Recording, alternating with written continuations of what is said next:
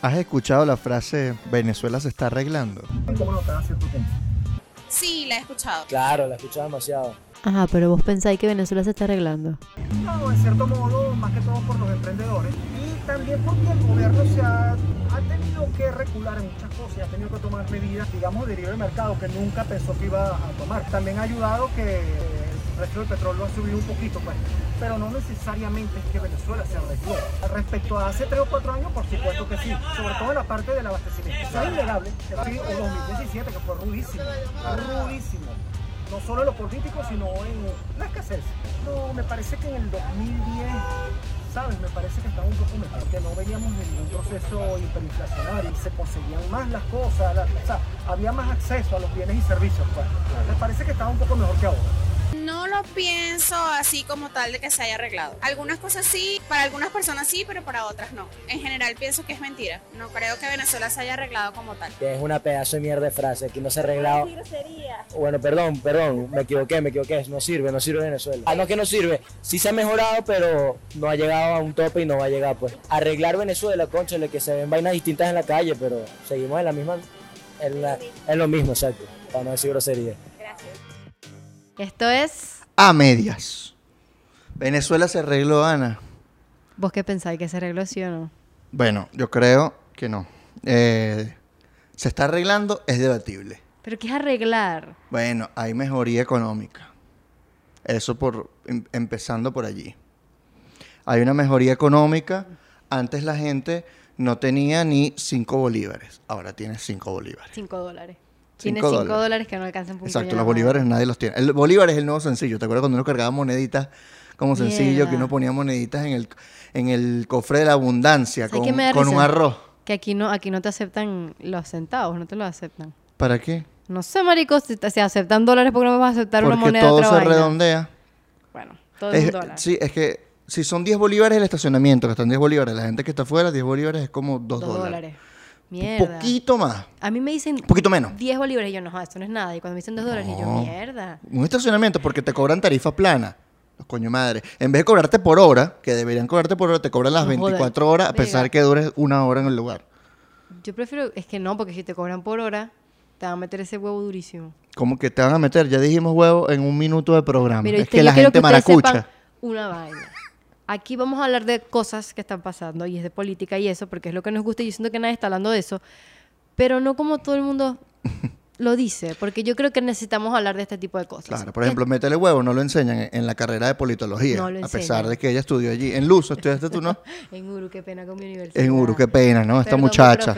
Miren, miren esa boca hedionda. Mi profesora estuviese desilusionada de mí. Pero bueno, este es un, programa en el que hablamos a medias de todo. O sea, a veces se nos va y hablamos en medias. Ajá, ¿entendieron?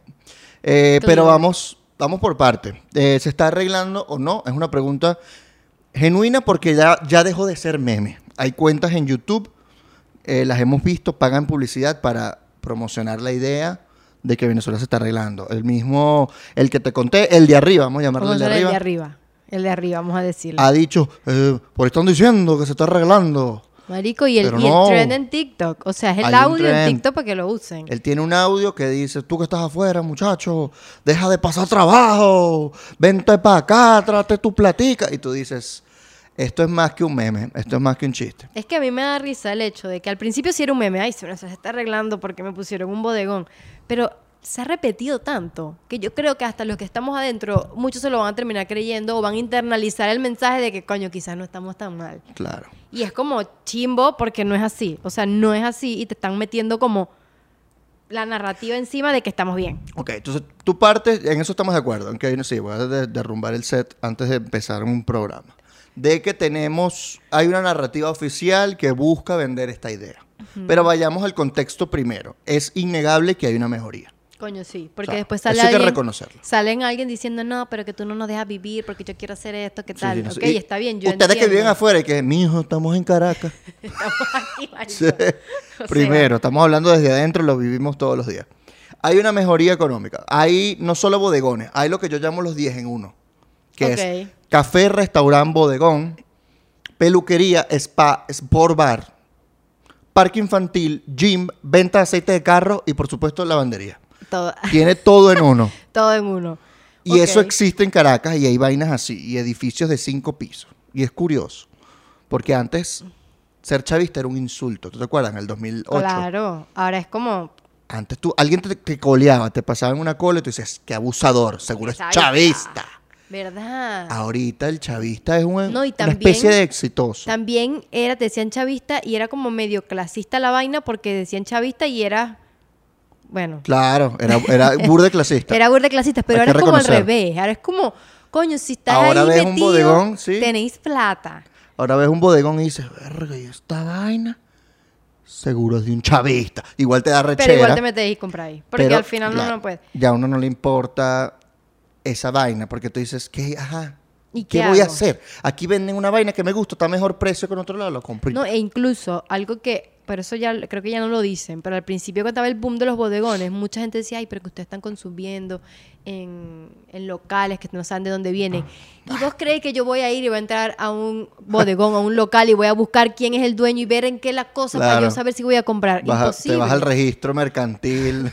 y, y, o sea, no existe. Uno compra ya y listo. Sí, ya uno no se, adaptó a esta realidad que... Ey, y te digo algo, si estás en Miami o en algún otro país de Latinoamérica, amigo, ahí se lava plata que joda también, ¿sabes? En México, en Buenos Aires. Pero es menos evidente, creo. No es que es menos evidente, es que ahorita lo estamos viendo cómo funcionó todo, o sea, se- lo estamos viendo ocurrir. Es como mierda. Están... Exacto, pero Miami es una ciudad que se construyó a punta de lavado. O sea, no hay que. O sea, ya, ya va más allá de, de lo que uno puede. Al final, hasta la plata corrupta llega hasta una, una fundación no que cura a los niñitos con y uno no se cáncer. da cuenta. o sea, la plata corrupta se mete por todos los vericuetos de la sociedad. Eso es así. Para que sepan, para que no anden es jugando lo que están que porque no tiene consumen. Bueno, ¿y Eso, ¿qué o hago? sea, bueno, en es- tantos lados, literal no en que tantos lados. Pero Ajá, entonces, ajá. en este contexto hay una mejoría económica. La gente está ganando más plata que hace tres años. Y hay, hay números de eso, O sea, pero no es suficiente. O sea, yo creo que cuando si hacemos la comparación con que 2017, 2000, los años horribles Todo que el mundo está todo el mejor. mundo tiene PTSD en la cabeza que no quiere recordar cuando Claro, la- el colgate era marrón. Ay, cuando el colgate era, los- eh, sí, ahorcate, seguro, Ah, era una vaina y, así. Y, y los Kellogg's venían en cosas marrones y uno se sentía que siempre que no nada- había, no había colora- co- em, colorante para No, las cajas, no había colorante. era, muy caro y entraba uno que sí a la farmacia. O sea, eso pasó. Claro, uno se sentía como comiendo con flake de una caja de fósforo. ¿Sabes? Marico, Esta caja de era fósforo es el chimbo. Y- sol. Y, los jabones esos raros, ay no.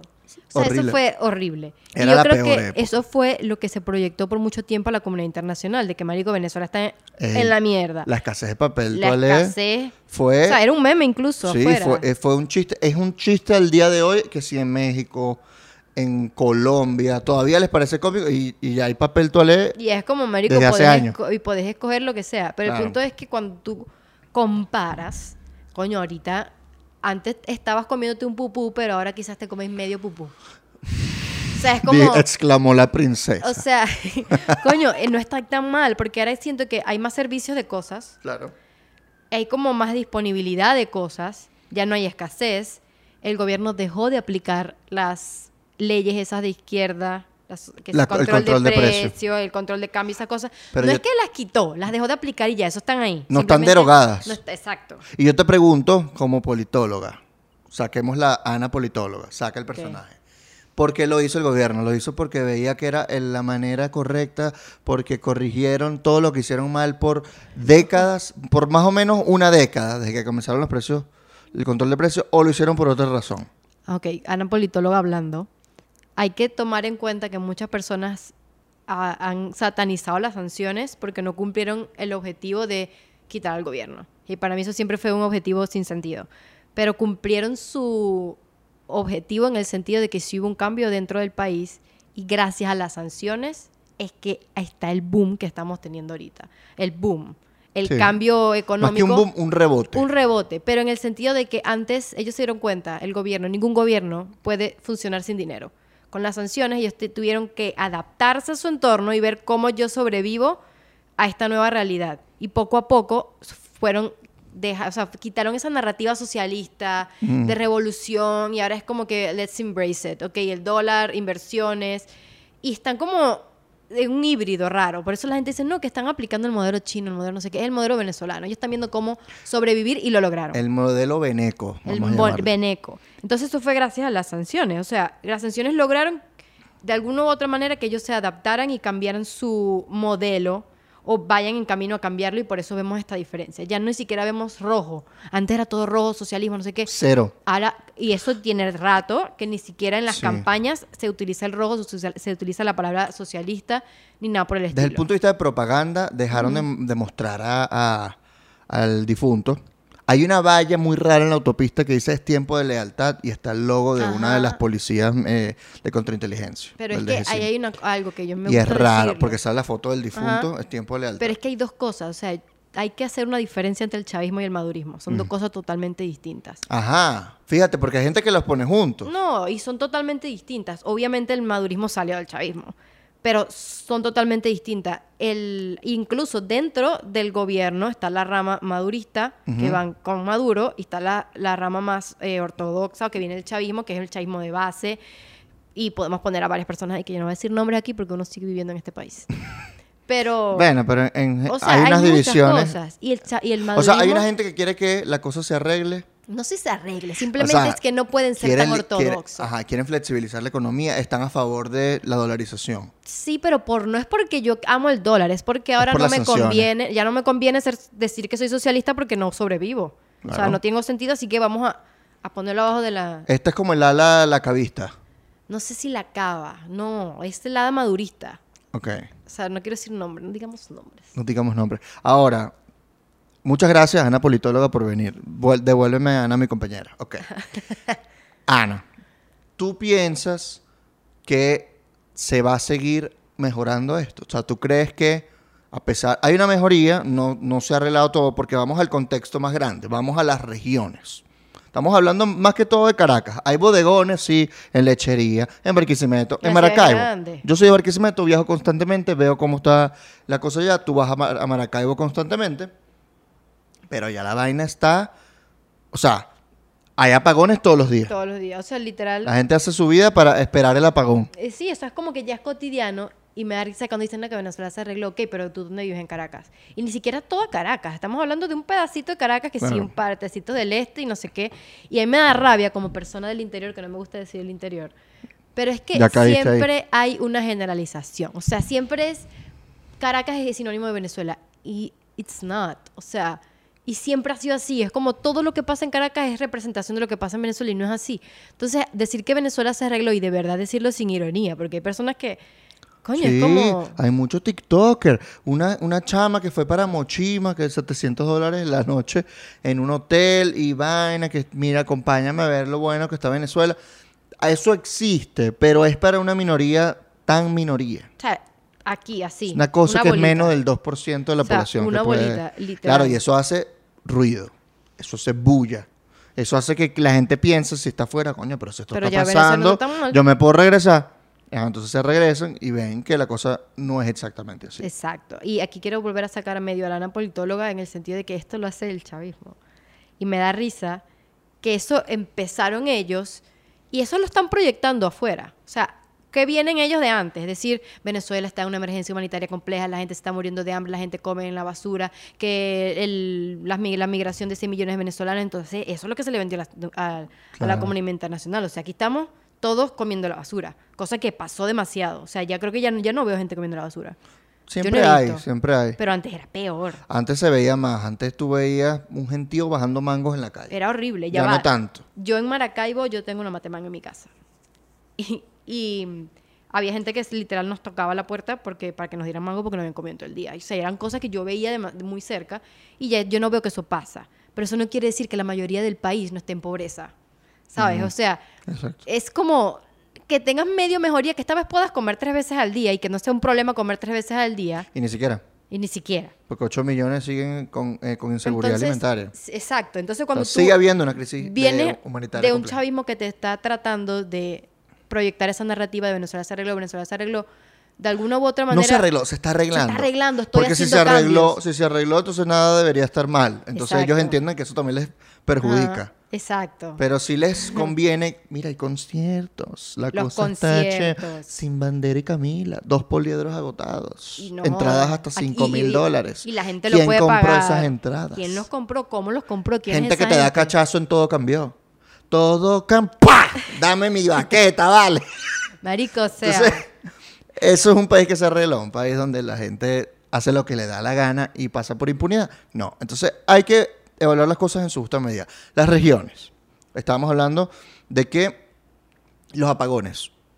Uno, si se te va la luz cuatro horas al día, ese no es un país que se te ha arreglado. Y si tú crees si no que te se te llegó en tu casa. hermano, sobre todo si vives en un país, en una ciudad calurosa, horrible. Marico, Escasez no voy- de ya agua. Yo no quiero ir para Maracaibo por eso, porque se va la luz y si no, ay, no, el Y no agua. puedes que nada. trabajar. Y no puedo trabajar y es como, yo me imagino a alguien que quiere hacer su vida allá y ganar su plática allá, estaba el internet que hace. Terrible. O sea, es un peo, es horrible. De hecho, nosotros grabamos un piloto Que vamos a mostrar eso aquí. antes de este y se nos fue la luz dos veces durante el episodio. Está grabado. Se los vamos a poner. Capaz al final de este episodio, así que quédense por lo ponemos aquí de una vez. No, al final del episodio para que se queden dale, pues, final. dale.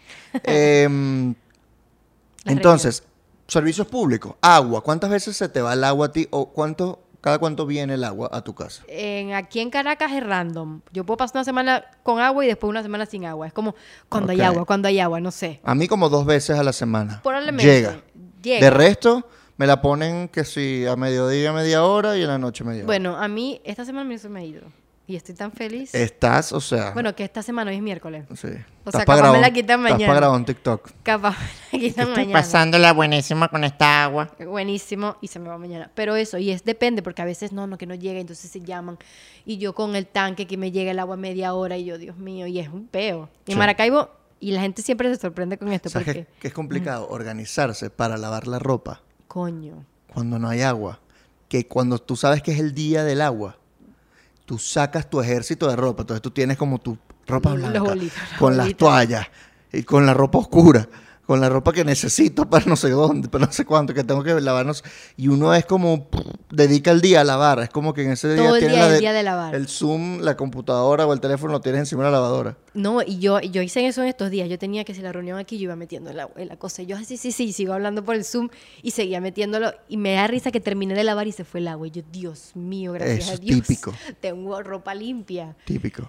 Y me da risa que esto es algo cotidiano. Cuando yo hablo con mis amigas afuera y que me les da risa y que, Ana, yo no me imagino Ajá. no abrirle el grifo y esperar y- o, o tener la incertidumbre de que me salga agua o no. O sea, y ese sigue siendo la realidad de Venezuela. Claro. Y en Caracas también la gente se va la luz, pero algo que la gente siempre se sorprende cuando digo Maracaibo es que en mi casa no llega agua tipo de, de la calle desde 2014. O sea, literal, yo tengo que llenar el tanque y ahí las tuberías no se mueren, pues. Pero es como, ¿cuántos años desde ¿Cómo lo 2014 llenas? para acá? Con cisterna. Un cisterna que tiene que ir una vez a la semana a llenar el tanque. de O sea, de casa. 2014 no llega agua de la calle a tu casa. Cero esas- mojón. Cero mojón. No llega. No llega. Y es como que bolas que Ajá, tengo que y pagar esas tuberías en cisterna. la calle, cuando las prendan, se van a reventar Pero todas. yo no sé. Lo pronto es que es en la cuadra. A los de alrededor sí les llega. Ah, entonces lo que tienen es un peo en la tubería de la cuadra. Pero nadie lo quiere arreglar y cuando llega, llega una vez a cada dos semanas. O sea, Ah, también claro, es un Pero alrededor sí llega. ¿Cada cuánto llega, más o No menos? sé. No sabe. No sé, porque como no me llega, no estoy pendiente.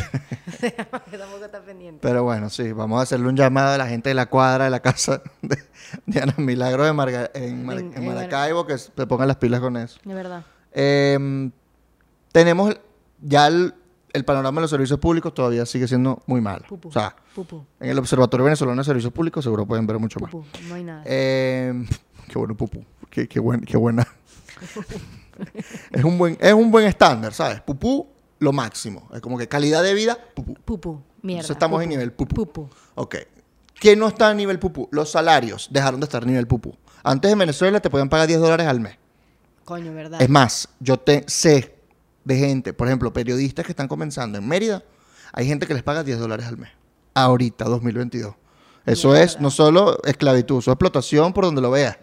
Eh, porque ni siquiera en Mérida te alcanzan 10 dólares eh, Y Mérida es para vivir. Mérida es muy barato porque casi que todos los, los vegetales y las verduras se producen ahí en la zona. Pero igualmente es una explotación terrible.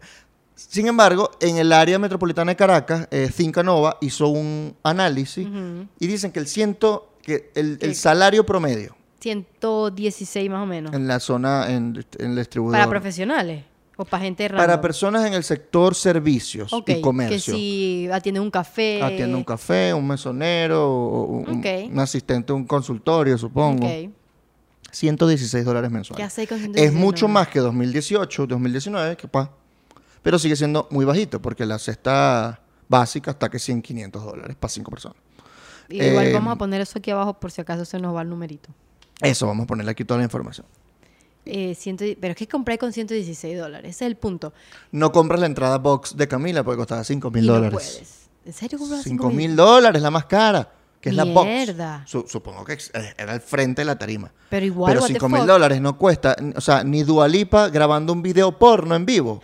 No cuesta 5 mil dólares. Ah, Yo pagaría por ese video. ¡Uf! Pero Dios mío, Bueno, claro que lo pago. No pago el bendiga. video, por estar enfrente. Ah, bueno, Como Dios un cabaret. bendiga, Son los cabarets. Dios te bendiga. Este, mm, Dios te bendiga, Dualipa. Desde aquí te lo decimos. Entonces no es una mejoría real. O sea, Es está mejorando, creo- pero de ahí a que se esté Pero es arreglando. eso, es el punto. Es como una proyección. Es como, te voy a pintar Claro. los pajaritos, la vainita, te voy a decir que está medio bien porque consumo. Esa es la cosa. Porque la gente está consumiendo cosas. Porque antes me acuerdo que Claro. venían de Estados Unidos la gente y te traía un chocolate. Y yo, ay Dios, me trae un chocolate de Estados Unidos. Ahora como que marico lo ves en todos lados. Y me sabe a culo que me Ah. comete un sneaker, un Mickey Way, no me Tienes importa. un M&M, tienes un Mickey Way. Pero tú ves a alguien en un, en un café en las Mercedes, está full, están consumiendo su cafecito, su vaina, pagaron cada uno 10 dólares, 15 dólares, pregúntale cuántas de esas personas tienen seguro médico. Coño, yo no tengo. Ahí está. Yo no tengo seguro. Entonces, a la niña, ¿se le, le ha- se le hace un uñero? Se Yo jodió. no puedo. Hay que abrir un GoFundMe. pero- Ayúdame al, al uñero de Ana Milagros, por favor. No tiene puedo. Coño, una- y, y me- en estos días a mí, a mí me da mucha alergia. Es horrible, mis alergias son horribles. Y he, o sea, no he ido a hacerme el tratamiento porque no quiero preguntar cuánto cuesta. ¿Ves? Pero es porque la consulta cuesta 90 dólares. Una consulta Con un alergólogo. con el alergólogo ya yo lo pagué y, y la, o sea, ya lo eso fue. Qué y dolor. el, el tratamiento que me pusieron fueron como 60 dólares más. Y yo no quiero, yo dije, no joda, yo, yo no quiero ir a hacerme las pruebas ni, a, ni inyectarme. ¿Cuándo me va a cobrar? Entonces, eso es lo que tú ves. Que, y eso es una pendejada. Imagínate que quedes preñada No va a pasar. De tu novia. Los dedos no preñan. Mami, no veas esto. Ay, Dios. Dedos no empreñan. Esa es una frase que vamos a tener en este podcast. Hashtag dedos no empreñan. Qué buena, pero imagínate. Exacto, o sea. Si, coño, si tú eres una chama que eres profesional y ganas un buen sueldo en comparación con el sueldo de Caracas, tú puedes decir, tú ganas un buen sueldo, ¿no? En comparación con este Sí. de 116. Y si llegas a quedar preñada, supón tú o una de tus compañeras, se jodió. Tuvo que ir a parir en, en un hospital donde están recibiendo a los bebés con bolsas plásticas, donde antes hubo un pan con mortadela. Entonces, dice, de pan con mortadela a bebé, recién nacido. A bebé. Y coño, eso me gustó que tocaste eso, porque algo, la parte de los salarios, hay mucha gente y que personas jóvenes profesionales que están manteniendo a sus papás. O sea, mucha gente que ahorita está como en edad laboral no está trabajando y, y- y depende de las demás personas, o sea, de, de su hijo, de remesa, lo que sea. Que incluso creo que las remesas, los que son... Fincanova dice que las También. remesas son 65 dólares mensuales para el 25% de los hogares. Es decir, uno de cada cuatro hogares. Estamos hablando del 25% de la población, porque coño, en un hogar hay 3, 4, 5 personas. Entonces es mucha gente que recibe en promedio 65 Joda. dólares mensuales. Pasa un poquito más, 100, ¿no queréis? 100, estás en Miami, no vas a dar vale. 100. Ah, Páganos el Patreon. Que esa sea la remesa para este La, podcast. la remesa, ¿viste? Nosotros somos parte de esos hogares. Claro. Pero, ajá, que estamos hablando de la gente, ajá, los jóvenes profesionales. Hay la ahorita dependencia. Hay mucho, o sea, el boom del trabajo remoto creo que favoreció a muchas personas en Latinoamérica y en Venezuela. Sí, O eso, sea, eso y, no- y gracias a la pandemia y todas esas cosas, las empresas están cambiando y muchas empresas de afuera están contratando a gente de Latinoamérica que, por ejemplo, profesionales que saben inglés, que tienen skills y todas esas cosas y les dan un sueldo, un buen sueldo, Mm. Pero ellos no te van a... O sea, al final tú, tú estás contratado, pero eres kind of freela- eh, freelancer con ellos, pues. Sí, no tienes servicio, no, tienes los, tiene. los derechos laborales. No hay derechos laborales reales. O sea, no hay contratación colectiva. No es que si te despiden te tienen que dar, no, No. sé, seis O meses sea, de tu sueldo, es dos como meses. freelancer. No es exacto. Eres freelancer y que te pagan un buen sueldo. No te renuevan contrato y te jodiste. No es que te pagan vacaciones. No, Entonces, nada de eso. Y ya marico. creo que está pasando. Yo creo que es bueno para la gente que trabaja remoto, no sé qué. Pero al final no es el como el común denominador de que te den ese tipo de cosas. Entonces, ajá, tienes buen sueldo, entre comillas, puedes vivir cómodamente, entre comillas, porque no es como dije, no es que vas a pagar un, un- el médico o es que, normal, vives medio cómodo en Venezuela. Y muchas de esas personas, bueno, a mí, yo lo estoy haciendo, que es como que, ok, puedo mantener a mis papás. Porque están en edad...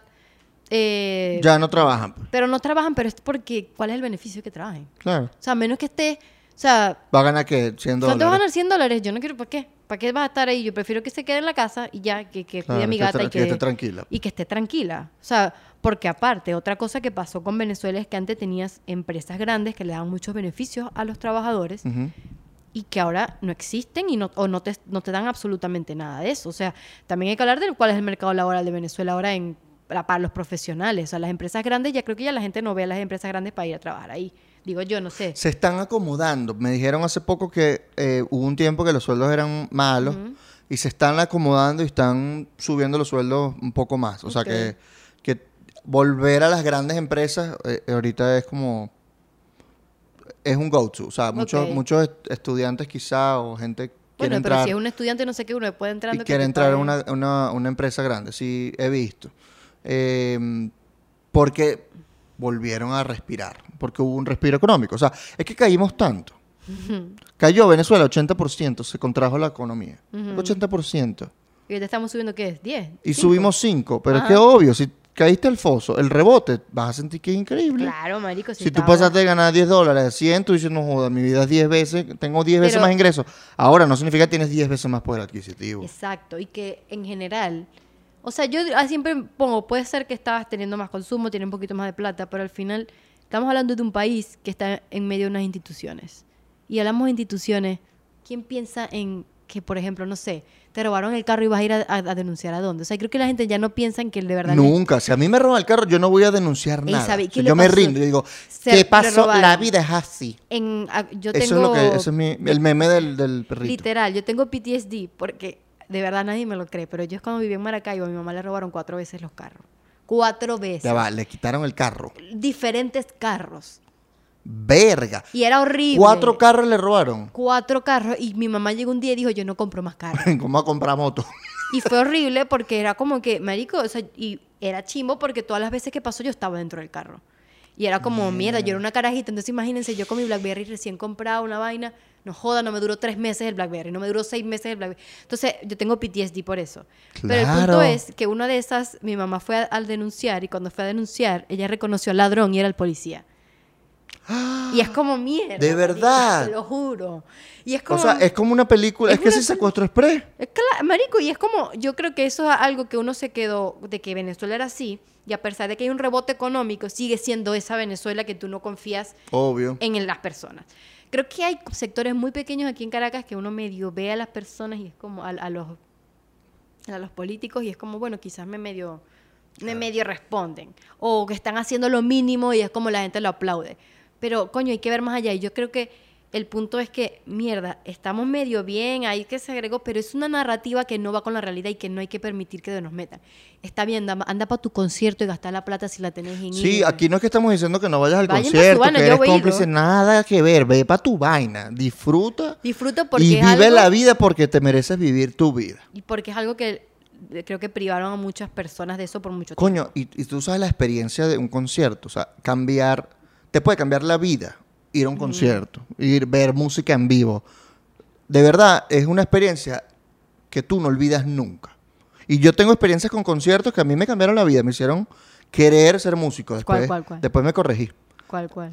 No me corregí porque soy soy músico malo, sino porque decidí, coño, no quiero ser músico. Este, eh, coño, en Barquisimeto, y esto lo digo porque ahorita creen que como hay concierto, la vaina se está arreglando que hasta Carol G lo dijo. Vamos a Carol G dijo, es que, que yo escuché que me lo está arreglando. No. Escuché Karol que la cosa por Venezuela se está arreglando. Y tú dices, pero Carol G, No. tú eres una bichota, pero no nos hagas esta vaina. No, Carol G. Oye, Carol G, escucha más, escucha el podcast. ¿Verdad, Eh, vamos a poner el video a ver si. De Carol G diciéndolo. Ajá. Escuché que la cosa se está arreglando un poquito, así que desde hoy mando un saludo y ojalá pueda ir y compartir con toda mi gente de Venezuela. Ah, ya, eso. Ajá, entonces Carol G, seguimos hablando, ¿no? Conciertos. Mm, Barquisimeto.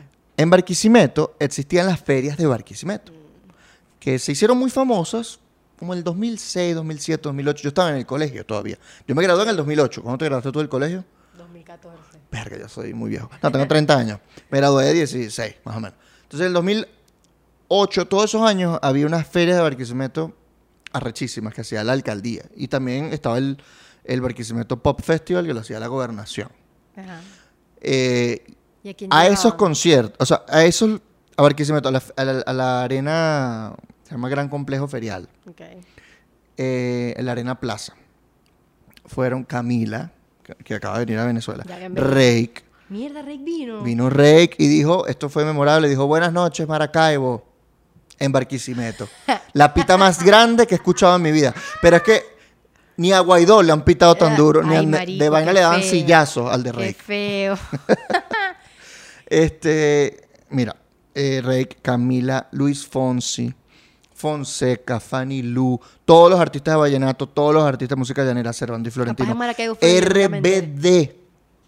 Vino RBD a Barquisimeto a las ferias en 2008-2009. Eh, y las entradas costaban, Ana, 2 dólares para un concierto, 4 dólares. Si era como de jueves en adelante, que eran los mejores días. Y si te comprabas el abonado, te costaba 36 dólares. La entrada más barata para Camila y Rake era que sí, 50, 40, 60. Para Camila y Sin Bandera. Para que tú veas cómo cambió la vaina. Entonces dices, ah, se arregló. No tanto. Eso ya pasa. En Venezuela había más poder adquisitivo, Es eso como es que verdad. te quieren cortar, como pretender que uno es bruto y que uno no se acuerda de las vainas. Y el Pop Festival vino Enrique Iglesias. Mierda, Y marico. fue una vaina, hubo como un rumor. O sea, el carajo sube una, una tipa al escenario y le da unos besos. Es, es un show bien erótico. Mi alma es Ricky Iglesias. Sí, que, que, que deberían hacer el, el- el show Dualipa y Enrique Iglesias y grabarlo junto en vivo. Coño, yo no quiero ver a Ricky. Iglesias. Es como nasty, ¿verdad? Se acaba de ir la luz, pero Dios mío.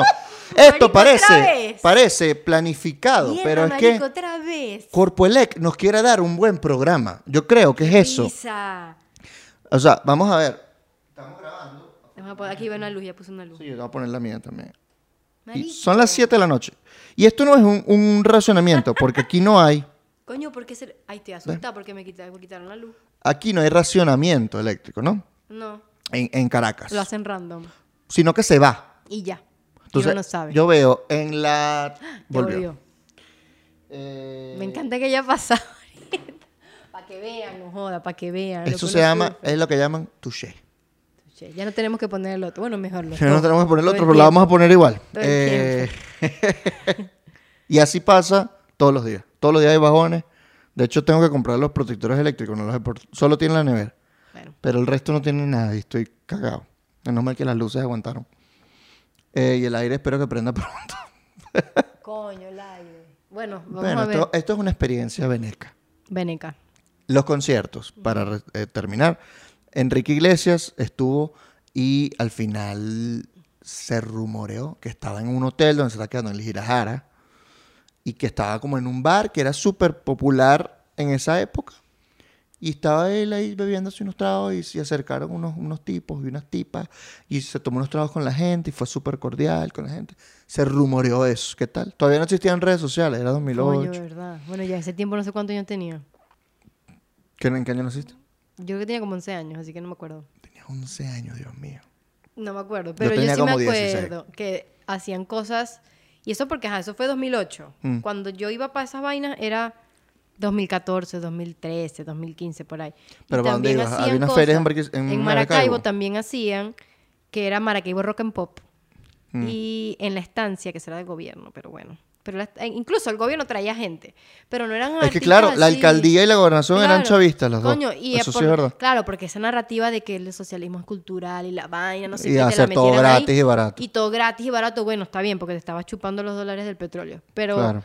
esto también, pero eran, no eran artistas tan grandes, No. pero por ejemplo, tenían que sí, no sé. Ese fue el sembrar el petróleo del chavismo. Arguably. ¿Sí o no? No sé, que Eso es- sembraron, gastaron plata en vainas Eso es lo que ellos llaman inversión social. Traerse a Enrique Iglesias a, a Ah, darse bueno. las latas ahí con una Eva. Bueno. Ese era Henry Falcón. Es verdad. El que lo hizo el Pop Festival lo hacía Henry Falcón. Y la otra alcaldesa era Amalia Sáez, que era una chavista ahorita. Coño, no, yo no me acuerdo. Ni idea dónde está esa mujer. Yo no me acuerdo quiénes estaban, no, pero me acuerdo que uno era que medio de la oposición, pero traía artistas buenos y siempre eran como que rockcito y vainas de aquí. Y yo me lo tripeaba, pero yo me pongo a pensar que yo era adolescente y Mm. yo tenía como. mm, No iba a un centro comercial, sino que coño, voy a ir con mis amigos y voy a ir al festival y voy a hacer esto. Y es como, es algo que yo sé que, por ejemplo, a mis primas y eso, cuando están en mi edad, se lo quitaron. Porque no había ningún tipo de movida cultural en, las en las ciudades. Y eso lo decimos nosotros porque venimos de ciudades grandes, no ser los demás.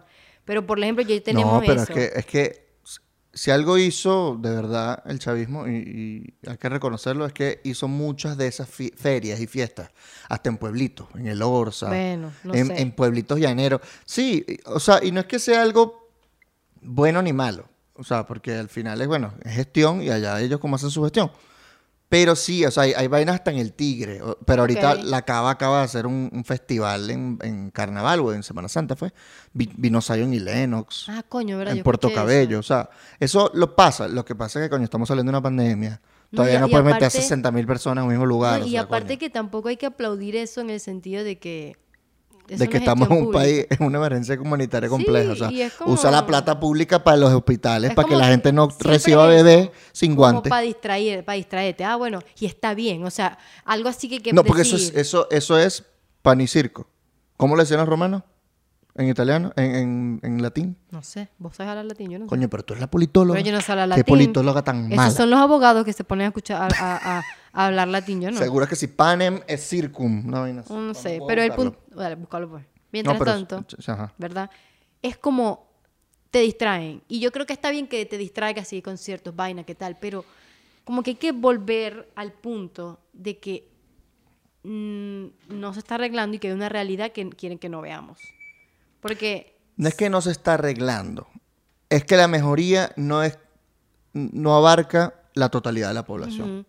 Si no hubiese un montón de organizaciones y de ayuda humanitaria, 8 millones de personas estarían en riesgo en inseguridad alimentaria y de salud constantemente. 8 millones de personas es, ¿cuánto? Casi la tercera parte del país. Niños y ancianos principalmente, y mujeres, estarían en un riesgo tan grande de morirse por cualquier, porque le dio un dengue, porque le dio un Zika, porque le dio la el COVID, porque no pueden comer y están débiles, tienen las defensas bajas. Entonces son una población que está tan en riesgo que si no hubiese estas organizaciones trabajando por sus derechos, no, este, prácticamente serían mucho más débiles y tendrían Marico, mucho más riesgo de morir. Y se mueren. Y es el punto es que el Estado no está haciendo nada al respecto porque no le importa. Te importa es, vamos a ver cómo yo me quedo arriba, cómo yo gasto la plata, cómo hago para seguir gastando, para seguir teniendo plata y para que nadie se ponga bravo aquí adentro. Vamos a darle sus distracciones, vamos a traer a gente, vamos a decir a la comunidad internacional de que estamos bien, que estamos haciendo las cosas y yo me mantengo en el poder. Porque el chavismo está ahí y todo lo que hace el chavismo es en pro de ellos mantenerse en el poder y nunca a favor de la población. Ah, tú me estás diciendo que no quieren dialogar, como No dice, como dicen los abajo firmantes. Sí. Quieren dialogar para poner el país. Es mentira, marico. Y me da rabia que Dios sigue pasando una y otra vez. Pero creo que es necesario hablarlo, porque ya nadie lo está hablando. Antes era el boom, Venezuela está mal, Dios mío, ¿qué vamos a hacer? Y ahora es como, ah, bueno, ya no vamos a hablar, coño, de eso. Bueno, bueno, no, o sea, el punto es que creo que ya explicamos todo desde nuestro punto de vista estando aquí adentro. Si tienen sus opiniones, por supuesto, Claro. coméntenlas. Claro, porque Pónganlas en este, en este video. La idea es no pelear. Comenten, conversemos. Encontremos un espacio de diálogo. Si sus comentarios son productivos, tienen una buena idea, pues los vamos a tomar y los vamos a utilizar en los próximos episodios. verdad. ¿Qué te parece? verdad, De verdad. Vamos a conversar con ustedes. Porque yo creo Traten de no ser ofensivos. Si les molestó lo que dijimos, ¿Verdad? díganlo. Miren, esto no es así o esto sí es así. No tienen que ser haters. No sean haters. La verdad. De verdad, ustedes tienen que 20 años, 30 años, maduren. No sean haters. Sí. Ajá, que creo que esto es importante que dijeron que, coño, hay que hablar entre nosotros. Yo siento que nadie está hablando de esto y es como la gente está dejando que la vaina siga y ya. Y es como... Y hay que hablar, porque hay hay, que hablarlo. registrar, hay que saber hay qué que pasó. hablarlo. Y es lo que está pasando. Y es importante saber que todo esto de los conciertos, todo el Venezuela se está arreglando, todo eso, es una estrategia de propaganda del chavismo. O sea, la gente empieza propaganda y piensa que va, no sé, ve un afiche Sí, de Stalin o con una vaina, uno- un- o lo que sea. No. No, no. O sea, Ahorita hay la propaganda cosas. se disemina en TikTok, En con TikTok, trends, con, con, trends, videitos. los bots en Twitter, ¿saben la cantidad Sí. de, de estrategias y, y, y lo buenos que son ese tipo de gobiernos en propaganda, en cosas digitales para este tipo de cosas? Entonces, TikTok, el Venezuela se arregló, en los conciertos, todo es estrategia del gobierno. Entonces, es importante saberlo, porque al final nosotros como venezolanos o por individuos no podemos hacer nada al respecto. Pero creo que por lo menos ser conscientes del hecho de que seguimos mal y tampoco echarnos como, ay, qué bola, estamos mal, me va a morir. No, simplemente saber que eso sigue pasando y que es una estrategia del gobierno. Claro. Porque cuando nos rendimos y dejamos de pensar, ahí ellos ganaron. O sea, ese es mi punto. Ya ganaron. Sí. Es como que dejan que ellos controlen la narrativa y no hay más nada que hacer. Y siempre hay cosas que hacer. Yo tengo una idea para cerrar ya eh, eh, mi punto y es que Venezuela se va a arreglar cuando te acepten el dólar rayado. Ok. Y el dólar roto, sin importar que tenga su pedazo de tape allí, que, o sea, porque saben que es la DJ ir a pagar un lugar, pagas 30 dólares, 40 dólares, no sé, y das tu billete de 20 y tiene una rayita. No, eso no lo este no me lo van a aceptar. Discúlpame, pero es que no me lo van a aceptar. Y uno tiene que dar billetes como si uno fuera la Reserva Federal. Verga, verdad. Verdad. Venezuela se arregla cuando me acepten el billete rayado. O si- arrugado. Si hasta en Estados Unidos te aceptan el billete rayado y roto y, y- y con, no sé, Natasha, I love you. Cualquier vaina que uno le escriba al billete. Si aquí no te lo pasan, todavía no se ha arreglado. Si aquí no te lo aceptan, no se ha arreglado. Es verdad. En conclusión, Quedamos a medias. Síganos. Gracias por ver nuestro primer episodio. Mi nombre es Ricardo del Búfalo. Mi nombre es Ana Milagros. Aquí pueden seguirnos en nuestras redes sociales. Si quieren mandarnos una información privada y no la quieren comentar aquí, utilicen nuestro correo que está aquí a medias podcast con, doble S, a medias. Así. Y comenten cualquier Comenten en feedback Twitter, si quieren que hablemos de algo. Ajá, si quieren que hablemos de algún tema importante, si quieren que vayamos a la calle a hacer algo, pues por supuesto. Tampoco hacer demasiado, ¿no? No nos exijan, no nos están pagando. si nos quieren pagar, métanse en nuestro Patreon. Capaz no lo hemos abierto para este primer episodio, Verdad. pero capaz lo tendremos si nos quieren apoyar con Verdad. 5 dolaritos. Y van a tener Uh, hasta contenido. un dolarito sirve. hasta un dolarito y tienen ex- con- contenido extra. Gracias por ver el episodio y pues esto, esta es la conclusión.